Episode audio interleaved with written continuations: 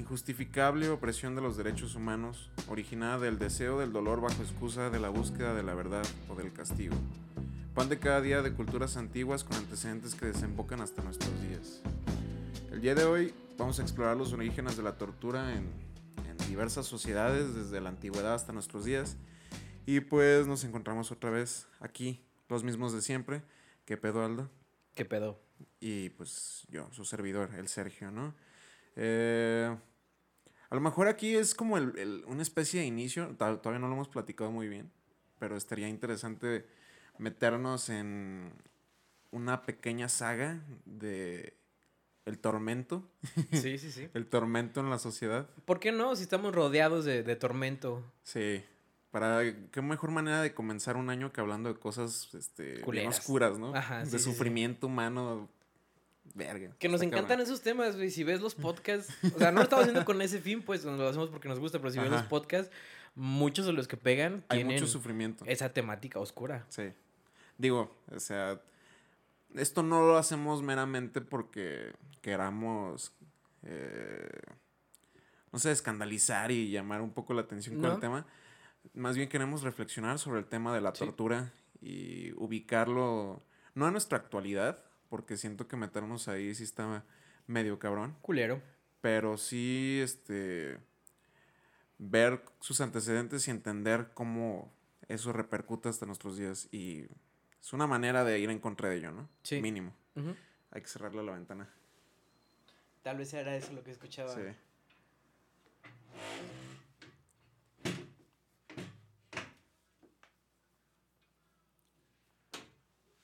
Y bien. Sí. Y comenzando con esto, primero hay que definir qué es la tortura, ¿no? Y Ujú. traigo aquí una, una buena definición de, de las Naciones Unidas que aparece en la Declaración contra la Tortura, en el artículo número uno. De las Naciones Unidas. Sí. Ok, qué interesante. Si por si no sabían que tenían una declaración contra la tortura, la tienen. Porque, pues, no mames, es un atentado contra los derechos humanos horrible, ¿no? Eh, a los efectos de la presente declaración, se entenderá por tortura todo acto por el cual un funcionario público u otra persona a instigación suya inflija intencionalmente a una persona penas o sufrimientos graves, ya sean físicos o mentales, con el fin de obtener de ella o de un tercero información o una confesión de castigarla por un acto que haya cometido o se sospeche que ha cometido, o de intimidar a esa persona o a otras. No se considerarán tortura las penas o sufrimientos que sean consecuencia únicamente de la privación legítima de la libertad, o sean inherentes o incidentales a esta, en la medida de que estén en consonancia con las reglas mínimas para el tratamiento de los reclusos. Me gusta porque en, papel Ajá. suena hermoso, ¿no? Sí, sí, sí. Pero es- es- está concentrada precisamente en esta cuestión política desde estamos revisando las personas en poder. Desde estas personas de poder de, en, go- en- Claro. en- en po- en posiciones de gobierno, ¿no? Sí, porque la, pero la tortura llega a niveles este, incomprensibles, ¿no? Ajá. hasta niveles muy pequeños, niveles como, no sé, me imagino una maestra tratando mal a sus alumnos, puede llegar a ser una especie de tortura en un nivel mucho más bajo en comparación con otros que se viven en las cárceles en la actualidad, Sí. por ejemplo. Pero sí, está totalmente concentrado en la política y también este esto te lleva a un pensamiento mucho más antiguo, güey. Sí. Porque este, aquí también entra la división de la tortura en tortura judicial Ajá. y tortura extrajudicial. Sí. Y todo eso tiene implicaciones políticas, güey. Y es lo que más he intentado como desarrollar. Porque la neta también eso es como lo más grave, ¿no? A lo que se puede, a lo que puede llegar la tortura, que tu propio estado se base en, en eso como recurso para lidiar con situaciones, con delitos y todo ese pedo, ¿no? Y además también hace una diferencia eh, no explícita, Ajá. así, de- entre la tortura psicológica Sí. y la corporal. Y también nos, me gustaría investigar si hay más como apartados en los que se pueda como castigar bien la tortura psicológica. Debería, güey. No sé si los haya, la neta, porque nada más leí eso. Sí. Pero sí debería, porque, verga, está cabrón. Eh, como decía, para pensar en los orígenes de todo eso, Ujú. hay que irnos hasta, como siempre, a la cultura griega, ¿no? Entonces ahí comenzaremos con el surgimiento de la, de la tortura. Ah, los escuchas no lo saben, güey, pero nosotros traemos eh, como batas griegas siempre nosotros Sí. en este momento porque pues, parece que nos gusta Porque mucho lo clásico. nos gusta estar a gusto, ¿no? Mientras sí. Eh, en ese entonces, y me refiero en el siglo V antes de Cristo, no había todavía la conformación de ciudades, estados como tal. Apenas en ese entonces estaban surgiendo las primeras, los primeros miramientos de lo que iba a ser ya conformaciones de ciudades como Atenas en aquel entonces. Y lo que sí había era este pedo de, de los esclavos, ¿no? Entonces los esclavos tienen una implicación bien importante en todo este pedo. De hecho, eh, yo creo que nos daría incluso para meternos en un tema muy amplio, o sea, hablar de los esclavos como tal, como sobre la esclavitud. De la diferencia entre ellos y personas de verdad Sí. ante la imagen de la persona en poder, ¿no? Sí, es- o sea, está cabrón. Y todo también está como constituido un orden social para que todas las cosas funcionaran, para que los pobres no se murieran. O sea, ahorita vamos a entrar más en detalle en eso. Pero al principio de todo esto, de estas conformaciones de, de ciudades, estados, también nace la, la necesidad de proclamar leyes. Aunque eh, está complejo en este entonces, ¿no? Porque en, en ese, en aquel entonces la palabra ley eh, tiene, tenía una implicación muy distinta a la que tiene hoy en día, obviamente, ¿no? Entonces, para ellos, la ley era algo que se tenía que tomar por sus propias manos. O sea, si había un agravio personal, solamente le implicaba a esa persona y esa persona tenía que resolverlo, ¿no? Eh, eso sí, en aquel entonces estaba mal visto, güey, que las personas libres sufrieran de tortura. Y a pesar de que hubieran cometido crímenes, Ajá. ellos no podían ser torturados. Precisamente por, por esa diferencia, ¿no? De que Sí. son personas, pues. Sí, y además ese hecho de ser personas también les brinda algo muy importante, que es simplemente dignidad. Entonces, la dignidad también llegaba a este punto en el que en alguna especie de juicio, entre comillas, porque tampoco ahí están establecidos los juicios como tal, sino hay así como de, eh, güey, ¿qué pasó? Y Ah, di, qué chingados pasó. Y pues le creía a una persona que tenía dignidad, que era libre, que era distinguida. Entre más alto era su rango social también, más respetable su opinión y, y su palabra. Eh, pero un esclavo era, güey, tenemos que sacar la verdad a putazos, no hay de otra. Sí. Entonces ahí fue conformándose este pedo, ¿no? Poco a poco. Ah, aquí voy a adelantar un poquito más de lo que voy a profundizar más Ajá, adelante. Porque ahí tocas el tema de este personaliza personalidades eh, sumisas. A estas personas a las que dices que tienen dignidad, se les toma en cuenta y se les cree porque de una manera la sociedad depende de, de entre ellos, ¿no? Sí. Entre los dignos. Entonces, como dependes de esta persona que es digna y ella y esta persona depende de ti, va, ah, vale más este, hacerse como el parito, agradarte, agradarte dándote la, la verdad que a alguien que no importa tanto. Pues sí, güey. O sea, también todo esto es un pedo de qué me conviene más a mí, a quién le creo más que me Sí. traiga un beneficio, güey. Y así estaba todo constituido en aquel entonces, ¿no? Eh, lo cabrón llegó en el Imperio Romano, güey. Como siempre, ¿no? El Imperio Romano y, y su se- sed de sangre, güey.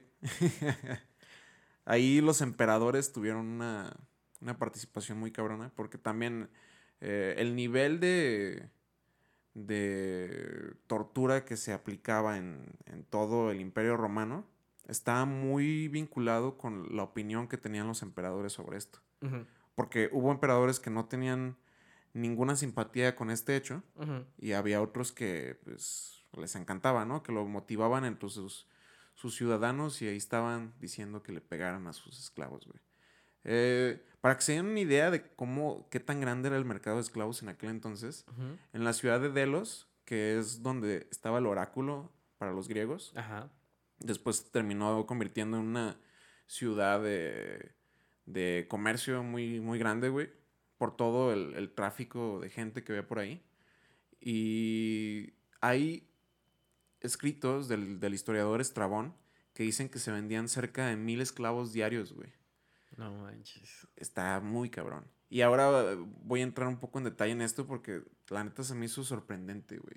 Ok. Ya lo sabía, yo creo que muchos de ustedes ya lo saben porque eh, también en aparece mucho esto en la ficción y todo esto. Ahorita estoy viendo Game of Thrones y ahí hay mucho de esclavismo y muchas ideas. Ahí te puedes hacer idea de cómo estaba el pedo, ¿no? No está nada alejado de la realidad. Eh, pues ubiquémonos en Delos, güey. Y en una calle, así simplemente en la calle, en una calle muy transitada de Delos. Que, que estaban bien empedradas, ¿eh? Sí. Vi, vi el esquema de cómo empedraban las calles. Sí, güey. O sea, y, y sobre todo esta ciudad, güey, porque Ajá. era de las que más generaba dinero y obviamente tenía que tener una, una visión muy presentable para cualquiera que fuera a visitarla, güey. Eh, entonces te encontrabas, güey, en medio de la plaza, una especie de base giratoria que tenía personas desnudas, güey, con carteles en el cuello donde había descripciones de sus capacidades físicas e intelectuales, güey. O sea, si sabían leer, si se podía barrer, si podía cantar, si podía hacer esto, aquello, no sé, montar a caballo, lo que sea, ¿no? Eso eh, modificaba un poco los precios, obviamente. Los niños eran de lo más barato que puedes comprar, los viejos también. Eh, mujeres y hombres jóvenes, obviamente era de lo más caro y dependiendo también de sus características. Y los vendedores de esclavos estaban comprometidos a darte una garantía, güey. Una garantía de varios meses en los que si se llegaban a enterar los amos de que tenían alguna característica que no se había descrito en el inicio, Ajá. tenían que recompensarlo con otro esclavo que cumpliera con los estándares de la mentira. ¿Quién No decidía eso? No sé, entre una negociación, me imagino. O sea que la estafa de las garantías extendidas. Sí, güey, es milenaria, güey. Y también algo muy cabrón es que llegamos a creer, muchos, yo también lo creía, que la mayor fuente de procedencia de esclavos es a través de las guerras. Sin embargo, esto es totalmente falso, güey, porque lo que más daba esclavos a la sociedad eh, romana, específicamente hablando de ella, pues era la misma sociedad, güey, era el crecimiento, la pobreza. Había personas que preferían eh, venderse, güey, algún, algún vendedor de esclavos, Sí. que pasar hambre en las calles, güey.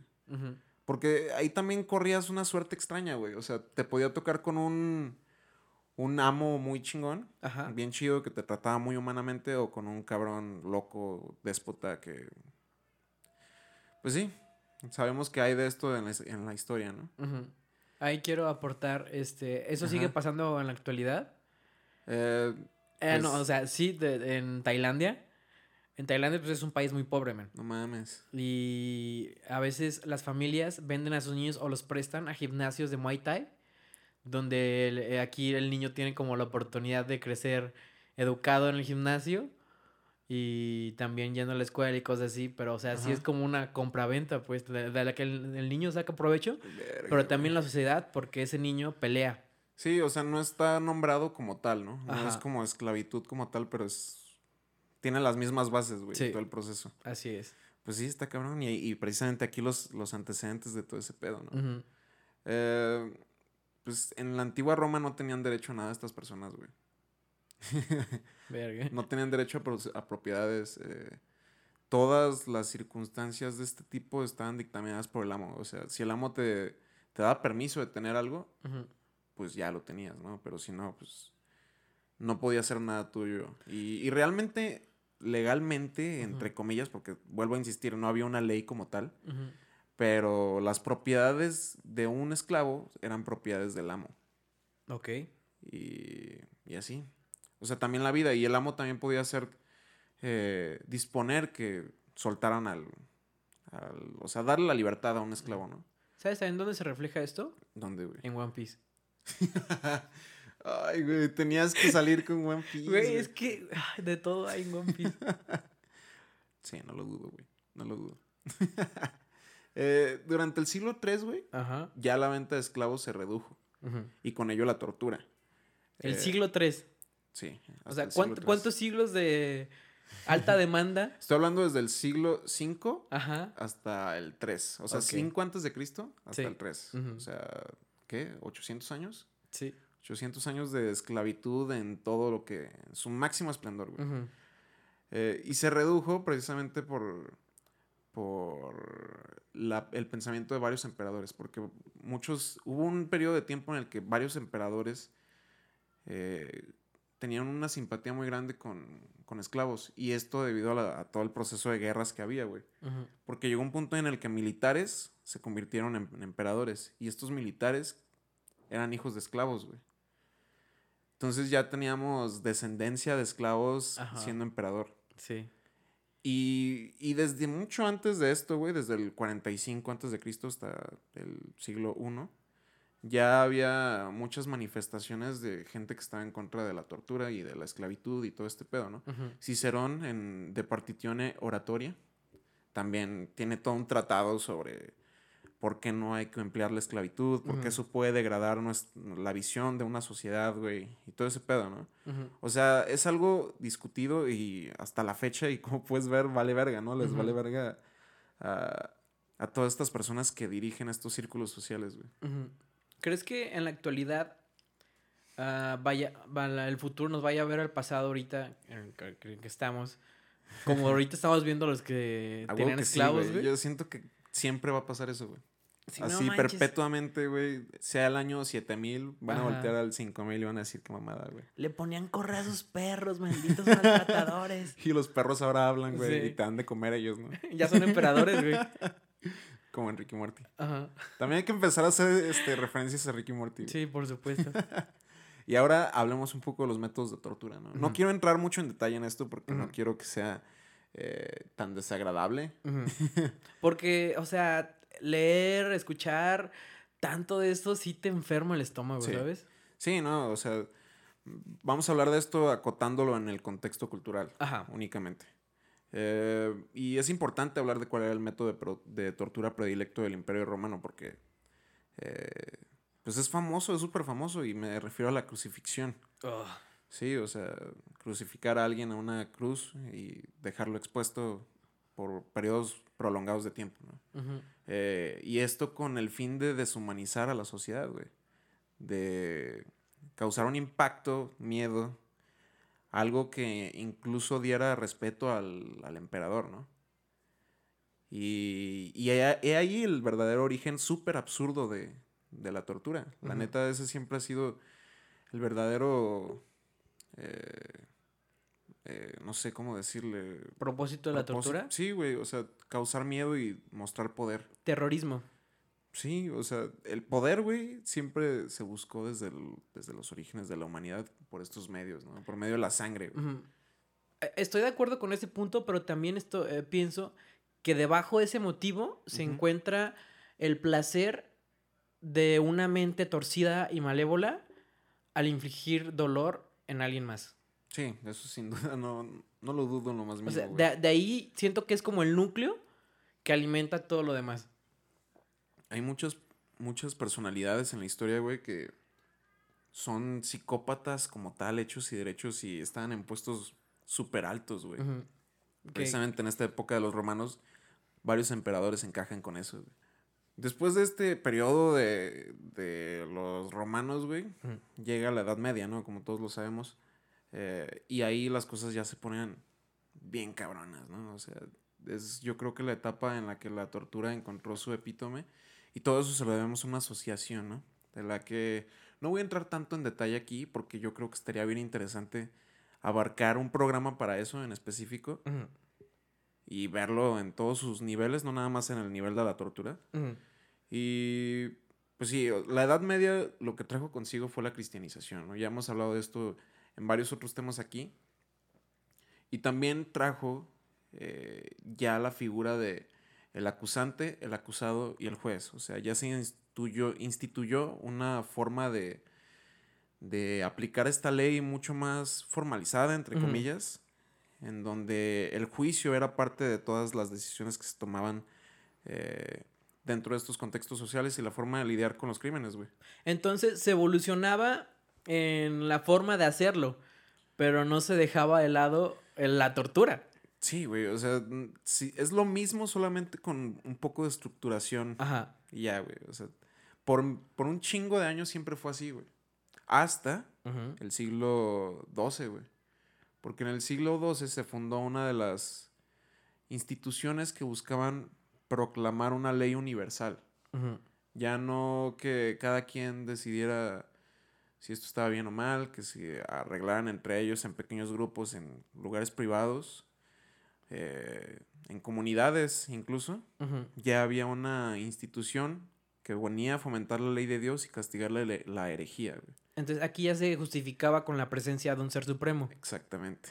Dios ya vino a decirnos que tenemos que agarrarnos a putazos a quien sea. Ahora sí ya no importaba nada de esto del esclavismo, güey.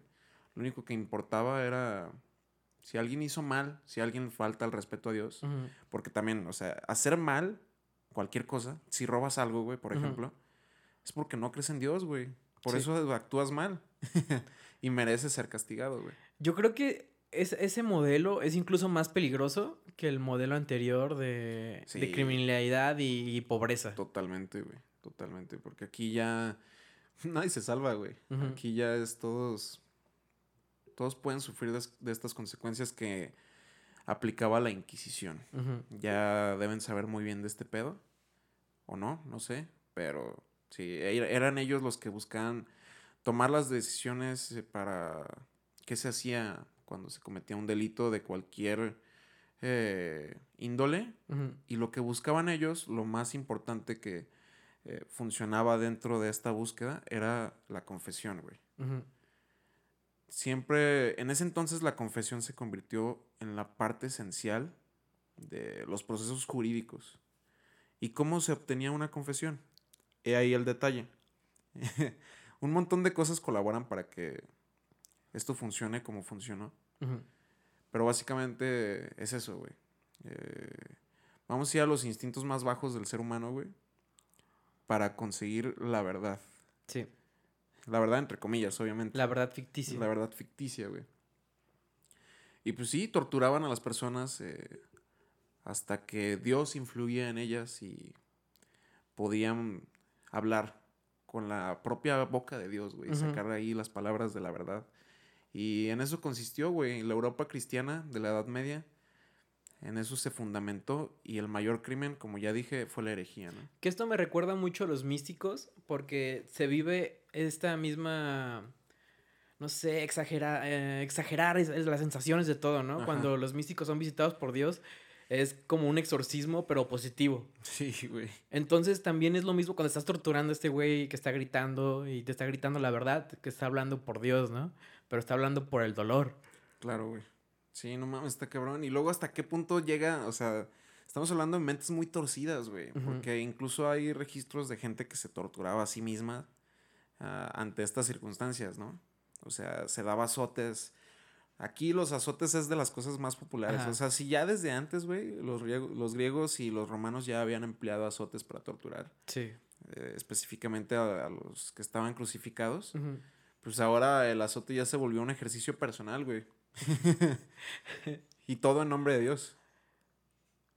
Como muchas cosas de nuestra sociedad, güey. Me pregunto si ah, por ahí habrá nacido el bondage. Así que, ah, sí. Dios. Sí, güey. O sea, la perversión humana Ajá. ha alcanzado límites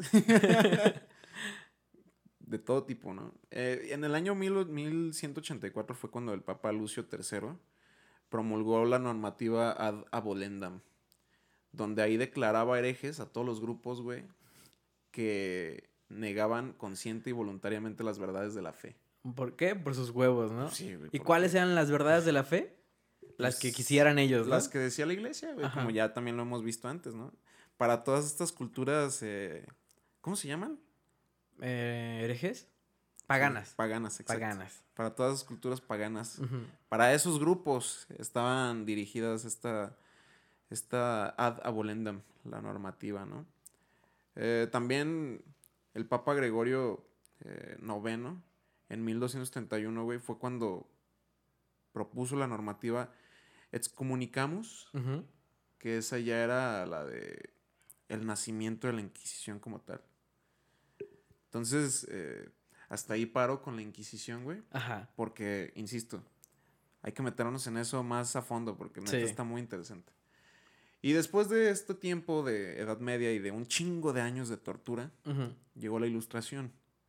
Y la Ilustración, pues, trajo la abolición de la tortura, de la esclavitud en, en muchas eh, partes del mundo. O sea, ya, ya fue tomada por, como sabemos aquí en la historia de México, un- eh, los propios eh, esclavos fueron los que tomaron la libertad. También esto entre comillas. Pero se dio diferente en casi todos lados, ¿no? Igual pasó con la, con la tortura. Eh, a, a- a serie de varios movi- manifestaciones sociales y todo tipo de, de circunstancias que trajo este cambio de pensamiento global fue como se abolió, entre comillas, la tortura. ¿no? Ya pasó a tener otros nombres. Y aquí es donde ya entramos en la contemporaneidad, güey, básicamente, ¿no? Ujú. Y donde tú tienes más cosas que decir al respecto. Sí, y este, para entrar bien en lo que les quiero decir, que les quiero hablar sobre la figura del verdugo, porque este, cuando hablamos de la tortura, siempre hablamos del torturado o de las formas de torturar, Ajá. pero no nos concentramos tanto como en el background de, de la persona que tortura, ¿no? El, el verdugo. Y este, primero les tengo que contar una, una pequeña historia de en la, en la modernidad, lo que conocemos más como tortura que tiene como un fin político, a mí me, se me viene a la, a la mente la CIA. Ajá. Y la CIA comenzó con sus modelos de tortura con la propaganda anticomunista. Cuando decían que los chinos este, ejercían un control mental sobre sus soldados para volverlos comunistas, para que tengan este fervor de, de patriotismo hacia el comunismo, ¿no? Verga.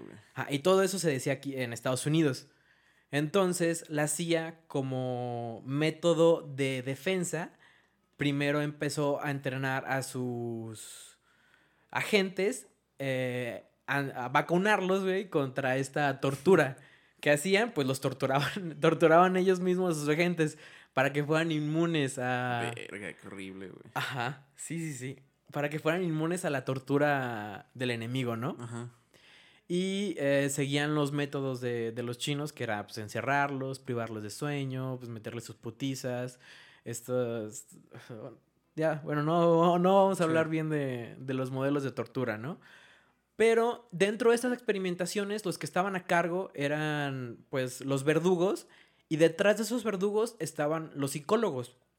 Los psicólogos eran los supervisores de, de estos verdugos para que no se pasaran de lanza. Y ahí, este, entraron, eh, se fue evolucionando como los métodos de, de tortura hacia lo que es hoy. eh, pero en este entonces ya se tenía claro que la tortura no funcionaba. Porque el cerebro humano, ante el dolor y el estrés, genera tantos cortisoides que la memoria se modifica. Entonces, la persona torturada no es confiable. Todo lo que le puede sacar a una persona ah, torturada Claro. va a ser todo como una nube de cosas que no son claras. Sí, ¿no? O sea, dice lo que sea para librarse de esa situación. Incluso el torturado puede creer que es verdad. Cuando, eh, cuando, cuando no. Se han hecho experimentos en los que se juntan a varias personas y se les dice, oye, tu papá me contó ah, esa historia de cuando te perdiste de niño en una tienda de telas. Y se les decía detalles y cosas así. Y entonces las personas que no vivieron jamás esa experiencia comenzaban a decir, oye, sí, sí, cierto, ya me estoy acordando. Eso mismo pasa también, pero a gran escala, con las torturas. Cuando lo están torturando te dicen, eh, dime, quién, dime que ese es tu, tu, tu patrón. tarararara". Eso es implantar ideas, güey. es implantar ideas. Sí. Sí. Y les generan recuerdos falsos. Verga. Ajá. Entonces, tenemos que desde este origen ya se sabe que la tortura no funciona. Ujú. ¿Por qué se tortura? Es, eh, y a esto vuelvo con lo que te dije a- a- a casi al inicio, que creo que el núcleo de, de la tortura viene desde esa maldad, El placer de el hacerlo. placer de hacer sentir daño a, a alguien, ¿no? Porque si sabes que no es confiable lo que va a decir, ¿por qué seguirlo torturando? También la idea que dices, para ejercer poder, ¿no? Para ejercer terror. Ah, y cómo se llegan a construir esas personas. Tengo tres modelos de, de verdugos. El primero es eh, el, na- el nacimiento de un, verdu- de un verdugo violento por naturaleza. Ok. Si tomas a 200 niños, dentro de estos 200 niños, una pequeña porción, un 2%, to- todo con 12, este, es violento por naturaleza. Muchos dicen, no, es que los niños no son violentos. Los niños, si son violentos, son violentos porque ven violencia en su casa. Esto sería cierto para la mayoría de los casos, pero, no- pero en la, Hay en- excepciones. ajá, hay excepciones. Si tomas a niños de edades de un año a cuatro y pudieras medir eh, a qué edad son más violentos, los niños más violentos serían los de dos años. Ok. Porque a la edad de dos años todavía no desarrollan herramientas eh, sociales correctas. Todavía están educando.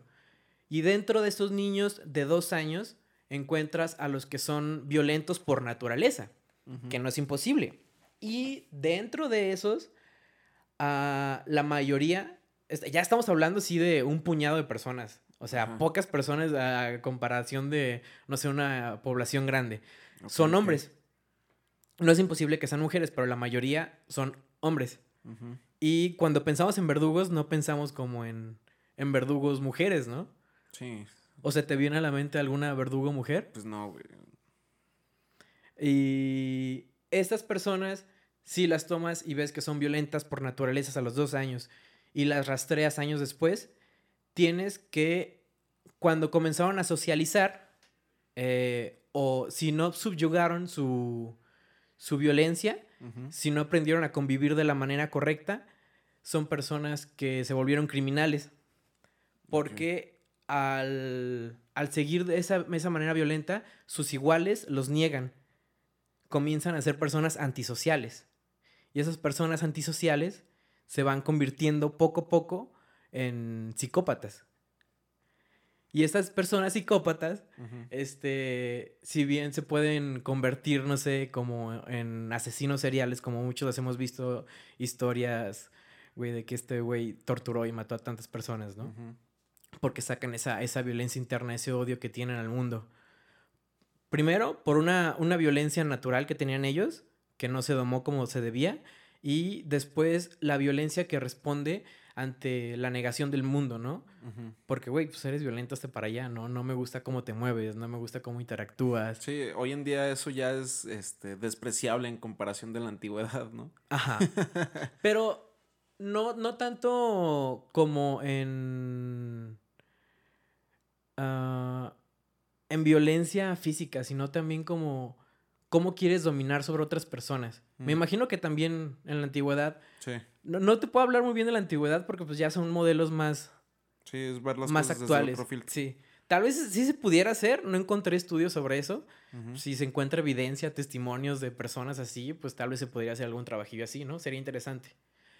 Entonces, estas personas o terminan como asesinos seriales o como personas que matan a todos en su secundaria o Fuck. terminan, que aquí creo que es lo más peligroso, en profesiones donde pueden ejercer esa violencia, que son eh, carniceros.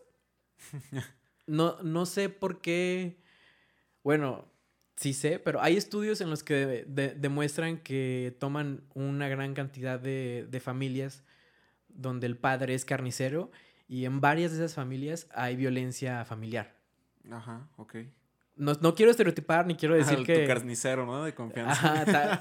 Pero es, es como un, un estereotipo real, de alguna forma. Ah, ok, ok. Porque, porque, pues, al estar cortando carne, güey. Ha de haber una sensación por ahí, ¿no? Ajá, En y- las profundidades de, de su ser. Sí, además pierde sensibilidad, ¿no? O sea, nosotros, tú y yo no, no matamos ni cortamos la carne de las cosas que nos comemos. Sería muy cabrón incluso ir a una carnicería y ver cómo tienen colgadas a las, a las vacas, ¿no? Hay videos sobre eso y no mames, nunca nadie quiere verlos, güey. Yo creo que habría más veganos, güey, si estuviéramos como más conscientes de ese proceso. O si, si nosotros hiciéramos ese proceso, ¿no? Ajá. Pero estas personas no, esas personas viven en una época moderna donde todo eso es violencia, pero ellos hacen esa violencia para poder alimentarnos a todos, ¿no? Claro. O sea que tal vez la carnicería nos ha librado de muchos, este, muchas personas Sí. sumamente violentas. güey. Sí, tal vez, güey. Una razón para agradecer la carne. Ajá. O- otro, otro escenario de esas personas terminando como verdugos es eh, dentro del sistema de salud. Ajá. El sistema de salud está diseñado para personas altamente desensibilizadas tengan éxito, güey. Ah, Sí, güey, totalmente. Y esto lo he hablado con muchas personas del sector de salud. Entre más insensible eres, güey, este, más Mejor lejos puede puedes ir. llegar, güey. Ah, y dentro de este, de este ámbito de salud, a los que explotan más eso son ah, los psiquiatras. Ok, ok. De hecho, tú y yo hemos tenido conversaciones, ¿no? Con algún Mm, psiquiatra donde decía que él valoraba la experimentación sobre humanos por un bien mayor, ¿no? Sí. Es, O sea, eso podría ser como una justificación de incluso de todo lo que pasó con en la Segunda Guerra Mundial, ¿no? De cómo se consiguieron tantas investigaciones a través precisamente de campos de concentración. exactamente. Es, es- son psicópatas, güey, que no les importa el sufrimiento ajeno si ellos logran su objetivo, ¿no? Sí. Eh, Y es, es- es como el, el- el psicópata perfecto. Es eh, el lado antisocial, el lado psicópata de no importante, no importarte la, la situación ajena y además este, la preparación académica, la parte intelectual donde puedes... Pues sí, pues eh, yo creo que también ese es como el, el pedo con la ciencia en general, güey. O sea, porque llega un punto precisamente en la que ya deja de, de verse reflejada la moral, o sea, la ética, a partir de la búsqueda de algo, ¿no? De algún descubrimiento científico. güey. Pero es que la ciencia como tal, siem- o sea, desde sus bases, ha estado encaminada en... ¿qué- ¿Cuál es el propósito de la ciencia? Mejorar la vida humana. Ajá. No es este descubrir vida en otro planeta, no es este hacer el mejor celular. O sea, todo eso es ¿para qué? Para mejorar la vida humana, ¿no? Tiene como el último objetivo mejorar la vida humana. Pero ahora la ciencia está tan dividida de la, de la humanidad y las ciencias sociales que se estudian completamente diferente, ¿no? Y no hay como una conexión. Sí. Está de la verga. La neta, siento que debería haber un vínculo entre todo, güey. Para que no se vaya a extremos nunca nada de esta situación, güey. Sí. Porque eso hace perder precisamente la humanidad, güey. Entonces, ahí tenemos el, el modelo como de alguien naturalmente violento, cuya vida este, rechazada ah, lo llevó como a estos modelos de psicópata y verdugo. Que pues, estamos rodeados de verdugos, güey, de mini verdugos. Sí. Ahora también este, quisieras hablarles del verdugo sumiso, que es el... Cuando piensan en verdugos sumisos, bueno, cuando hablan de verdugos sumisos, yo pienso mucho en la población alemana y en el soldado nazi porque están dirigidos por un psicópata, ¿no? Que es el psicópata mayor, que es Don Hitler. Ajá. Y también tiene sus psicopatitas menores, güey, que fueron los que más les ayudaron, fueron los psicópatas científicos que hicieron todos esos avances. Pero también están los soldados que pelearon, que pelearon la guerra, güey. Que sabían qué pedo, que, que aún así ejercían esta Sí. versión de verdugos sumisos. Son los que no pueden hablar por su voluntad para, ejer- para sobrellevar la- esta, este evento negativo. No pueden, no tienen la fuerza necesaria para hacer lo correcto. Y entonces, como no tienen la fuerza necesaria para hacer lo correcto, este, se convierten en estos verdugos obligados que aún así desquitan toda esa frustración haciendo su trabajo bien. Sí. Esa es como la imagen del, del verdugo del verdugo sumiso. Que yo creo en la actualidad es de lo que más vemos. Pues sí, güey, todos somos víctimas del sistema, güey. Sí. y a la vez ejercemos el- la violencia del sistema sobre otros. Volvemos a lo mismo que pasaba con los griegos, güey. Cada quien busca sus mejores circunstancias, güey.